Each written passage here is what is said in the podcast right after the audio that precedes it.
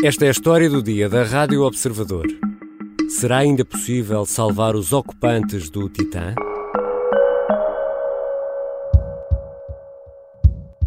It, it's this is going to sound very janky to a lot of people, but a lot of this submersible is made of off-the-shelf improvised parts. For example, you control it with an Xbox game controller. David Pogue é jornalista e já subiu a bordo do Titan. Aqui, numa reportagem para a CBS, explica que a embarcação é feita de pedaços reaproveitados e é pilotada através de um comando de Xbox uma consola de jogos. O Titan está desaparecido desde domingo. No pequeno submarino estão cinco pessoas, um piloto, um guia e três turistas que foram a quase 4 quilómetros de profundidade para ver os destroços do Titanic. A OceanGate é a empresa que fornece este serviço e cobra cerca de 230 mil euros por pessoa. O Titan desapareceu e agora? Esta é a grande pergunta que lançamos ao comandante Batista Pereira da Esquadrilha de Subsuperfície da Armada. Eu sou Ricardo Conceição e esta é a história do dia.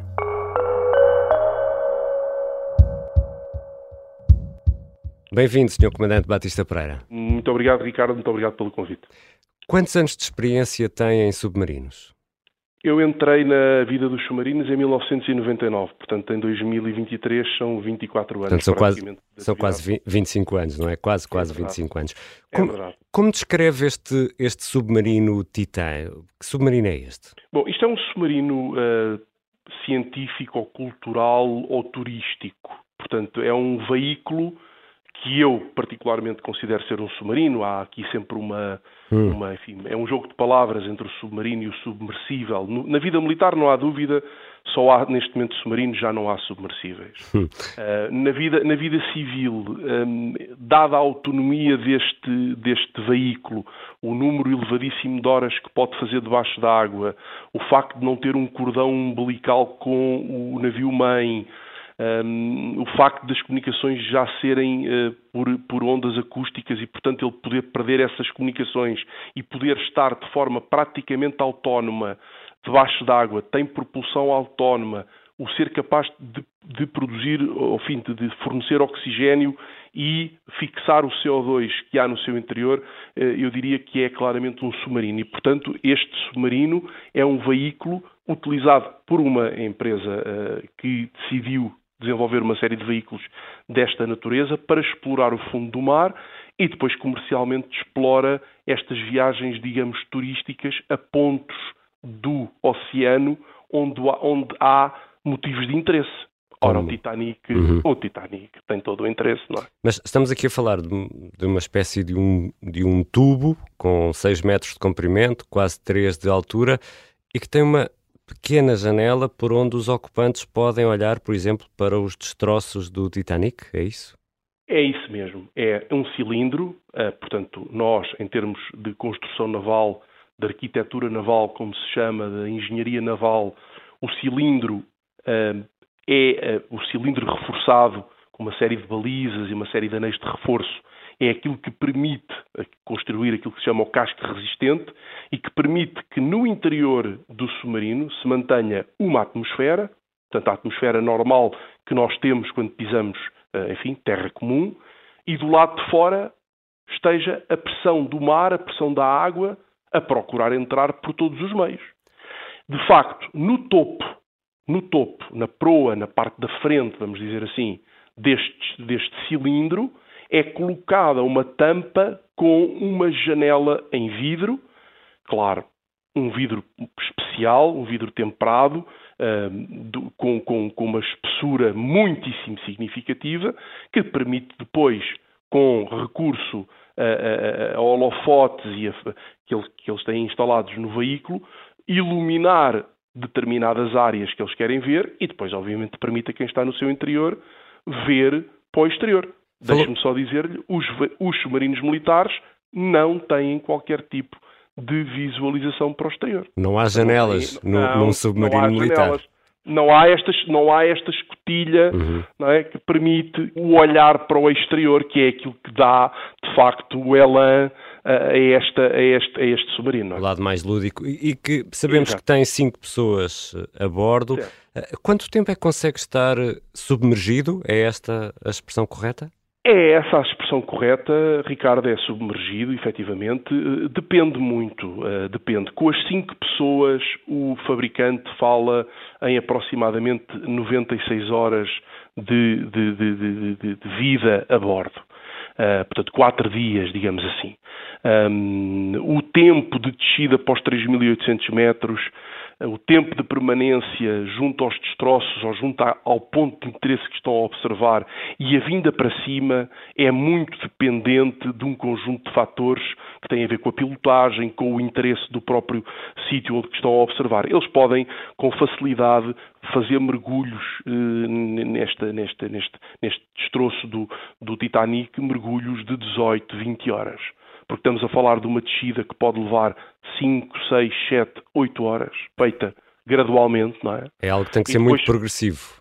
Tem que ser muito progressivo. Claro que, volto a dizer, ele pode fazer isto de uma forma mais agressiva, uhum. mas não ganha nada com isso porque só coloca a própria estrutura do submarino numa situação de tensão e de stress do material muito superior àquilo que se fizer isto por patamares, de uma forma controlada, de uma forma mais suave, dando tempo ao material para se acomodar à própria pressão hidrostática. E para percebermos o nível de sofisticação deste eh, submarino, Importa dizer que tem RTM, isto é algo de importante. O que é isto do RTM? O sistema que refere é um sistema que permite ao piloto, uma, a tripulação, como disse, eram cinco pessoas, e, e essas cinco pessoas, portanto, um é piloto, outro será um historiador ou uma pessoa que conhece bem o destroço do, do, Titanic e, portanto, faz ali Cicerone. Quem faz a visita guiada, no fundo. É? Exato, exatamente, o guia turístico, se quiser pôr desta forma.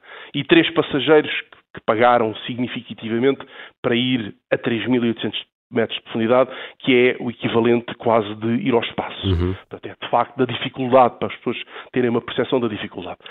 Este sistema que referiu, o que permite é ao piloto que vai a comandar o, o, o submarino ter uma percepção de como é que o casco resistente, portanto, a estrutura de aço que está a suportar a pressão uh, uh, do mar, se está a comportar naquela descida. Exatamente para evitar acidentes. O que, o que eles pretendem é medir o comportamento elástico. Este, estes cascos têm que ter um comportamento elástico. Ele, ele comprime e quando vem para cima, ele volta elasticamente a distender para a posição inicial antes do mergulho. E esse alerta dá tempo para corrigir alguma coisa ou é um alerta quando pode ser já tarde demais? Pois, Ricardo, isso é uma excelente pergunta. No, de certeza que quem desenhou o sistema e o piloto que o opera tem a esperança sempre de que a luz vermelha acenda a tempo dele corrigir a trajetória e evitar o acidente. Mas isto tem sempre é assim.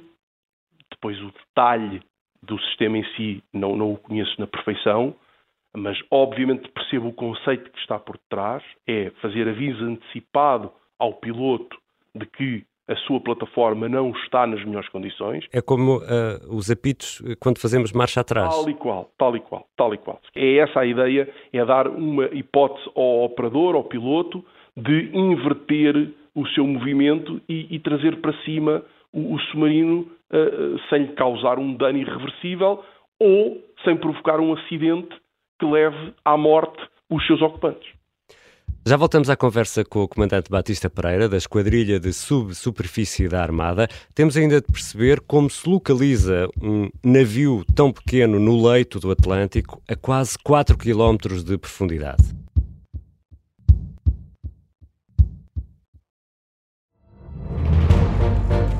Esta é a história do padre obcecado com a infiltração do comunismo na Igreja que tentou matar o Papa em Fátima. Que raio de coincidência! No dia 13 de maio. E, a partir desse momento, o Papa Voitila nunca mais deixa de olhar para Fátima. Episódio 1 O Anticristo, em Fátima. Matar o Papa é uma série para ouvir em seis episódios e faz parte dos Podcast Plus do Observador um novo episódio a cada terça-feira. Os assinantes do Observador têm acesso antecipado a todos os episódios desta série, já disponíveis em observador.pt. Os Podcast Plus do Observador têm o apoio da Kia. Estamos de regresso à conversa com o Comandante Batista Pereira, da Esquadrilha de Subsuperfície da Armada. Senhor Comandante, este Titã, como explicava, tem 96 horas eh, de oxigênio, está desaparecido desde domingo. Como é que se poupa oxigênio num submarino? Bom, uh, Ricardo, é uma pergunta hum, muito simples, mas extraordinariamente complexa.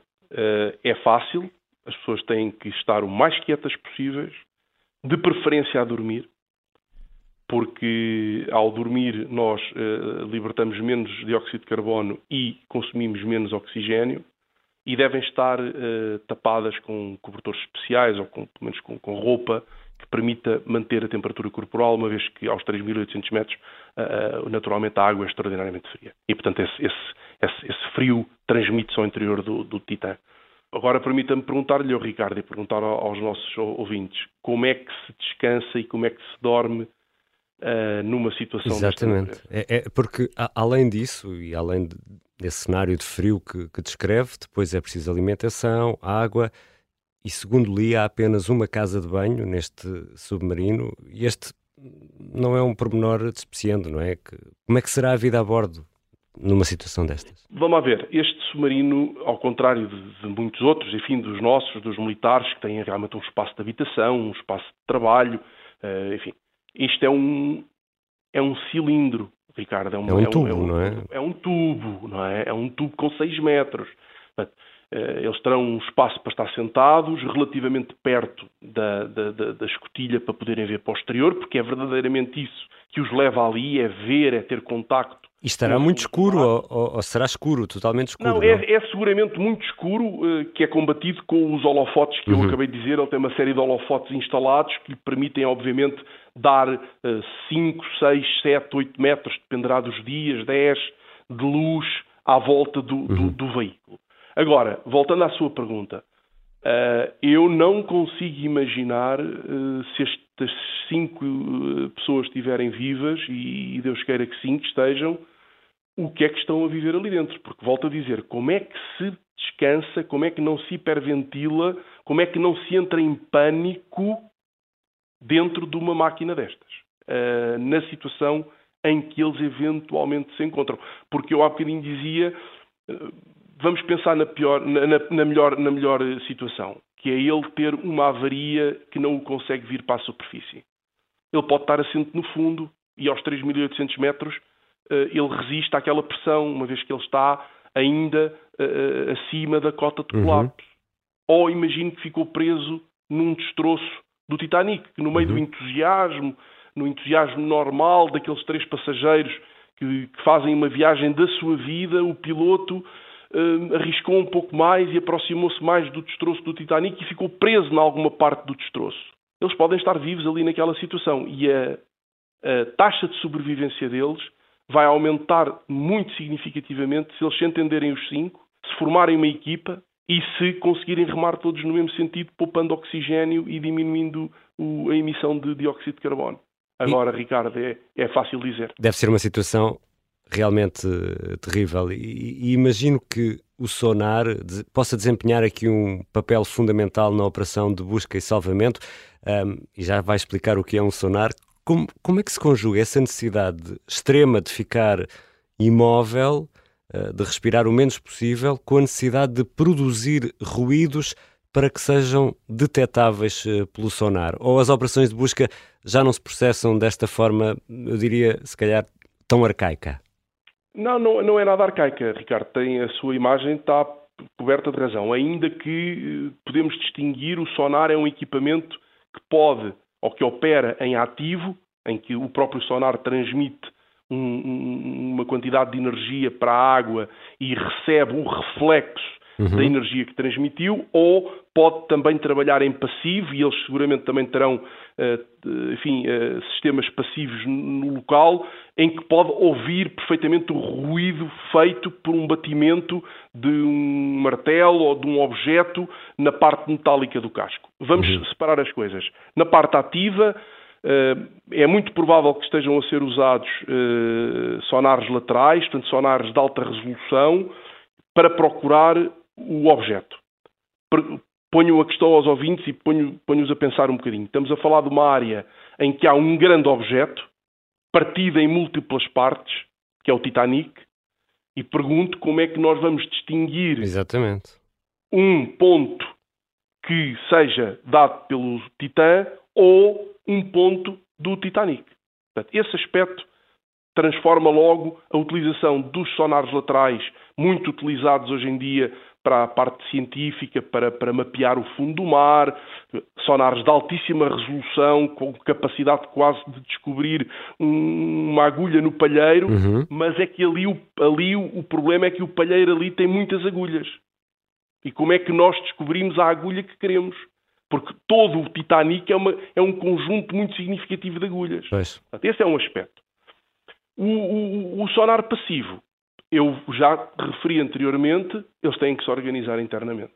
E, portanto, enquanto quatro estiverem quietos, a dormir, descansados, ou o mais descansados possíveis, dentro daquelas limitações todas que já falámos, um outro poderá estar de X em X tempo a marcar um sinal através de um, de, um, de um objeto no casco resistente, no metal do casco resistente, que permita a sistemas passivos na superfície eventualmente ouvirem agora. Estamos a 3.800 metros de profundidade.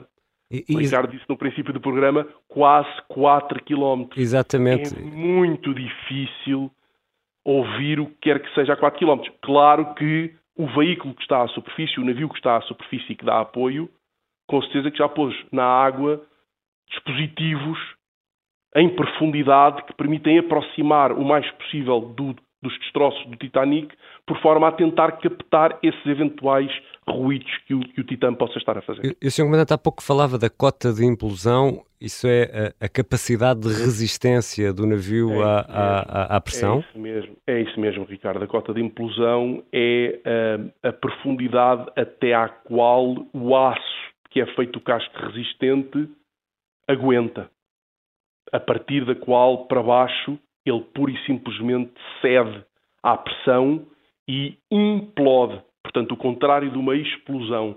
Uh, aquele, aquele, aquele cilindro diminui drasticamente de dimensão, uh, muito provavelmente a tampa onde está montada a escotilha salta fora, porque ela é apertada por cima e por baixo uhum. e acaba por ter o efeito da rolha, salta. Uhum e, portanto, uh, nesse momento as pressões equilibram-se e, naturalmente, a implosão termina.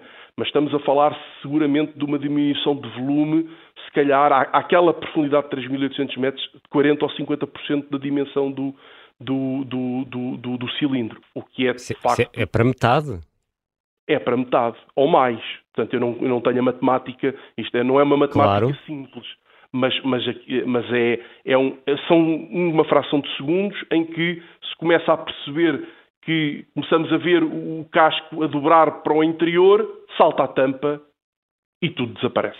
Vamos imaginar o melhor cenário, que o, o, esta embarcação, posso lhe chamar embarcação, não sei. Pode, uh, perfeitamente, pode perfeitamente. É localizada... Uma, embarca, uma, embarcação é um veículo que se desloca na água, não é? Fica, fica e, portanto, também esse ponto esclarecido. Como, como, como é que se faz o, o salvamento? Pois, a primeira coisa é preciso localizá-lo. Depois é preciso perceber o estado em que está. Depois é preciso perceber se há vida no interior. E depois, a 3.800 metros, é preciso, eu diria literalmente, pescá-lo. Não dá para retirar as pessoas do não, interior? Não, não, de todo, de todo, de todo. Ao contrário daquilo que acontece na busca e salvamento de submarinos uh, militares, até determinadas profundidades onde é possível acoplar um veículo e trocar as pessoas do interior de um veículo para o outro, uhum. portanto, do interior do submarino para um veículo de salvamento, mas isto faz-se até aos 300 metros, 350 metros. Estamos a falar de 3.800 metros.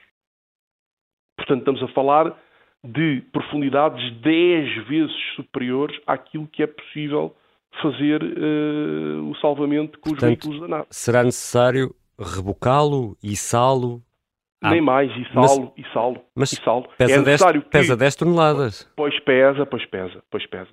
Mas o navio, os, portanto, hão de chegar ao local e hão de estar a caminho seguramente meios dos Estados Unidos, do Canadá, nomeadamente navios ligados à, à exploração petrolífera, navios de grandes dimensões, rebocadores de alto mar de grandes dimensões, com uma estrutura que lhes permita, em conjunto, trabalhando em conjunto, se conseguirem passar um cabo uh, ao, ao, ao, Titã, procurar içá-lo. E como é que Mas, se prende o cabo? Pois é preciso que o ROV que vai lá abaixo tenha um braço articulado e seja capaz de o prender. Não estamos a falar de um Portanto, robô. Estamos a falar de um robô. E, e, e não sei se, se, o Ricardo já reparou, eu já usei a, a, enfim, a, a expressão se claro. muitas vezes. Claro, claro, Estamos claro. no mundo das suposições. Eu diria que é uma atividade de extrema complexidade e com um pequeniníssimo eh, uma pequeniníssima probabilidade de sucesso. Mas, mas essa, essa, tecnologia uh, existe, está disponível e, e, estas operações são uma corrida contra o tempo. De certeza que estão a ser a, fazer a, contas. Operação, a operação é seguramente uma corrida contra o tempo. Agora, repara uma coisa, Ricardo. Nós temos aqui um, um ROV não tripulado. Um, ROV significa um, um, um, veículo autónomo não tripulado, uh, operado remotamente. Uhum. O Luso, o Luso, o Luso que esteve ligado ao nosso processo da extensão da plataforma continental e que operou em navios da Marinha e navios do IPMA, etc. Tal, para fazer o mapeamento do fundo do mar. O ROV vai aos 6 mil metros, o Luso vai aos 6 mil metros. e vai com cabo, e vai com cabo, não é? Vai com cabo. Uhum. Portanto, ou seja, não é impossível. Claro que ele vem para cima com meios próprios. Ele vem para cima com meios próprios, ainda que auxiliado pela, pela, pela, pela, pela estrutura dos cabos que, que o suportam. Uhum. Um, portanto, eu eh, diria que é extremamente difícil trazer este veículo para cima. E, e, essa manobra, e vamos eh, acreditar que tudo isso é possível, há pouco falava nessa descida muito gradual.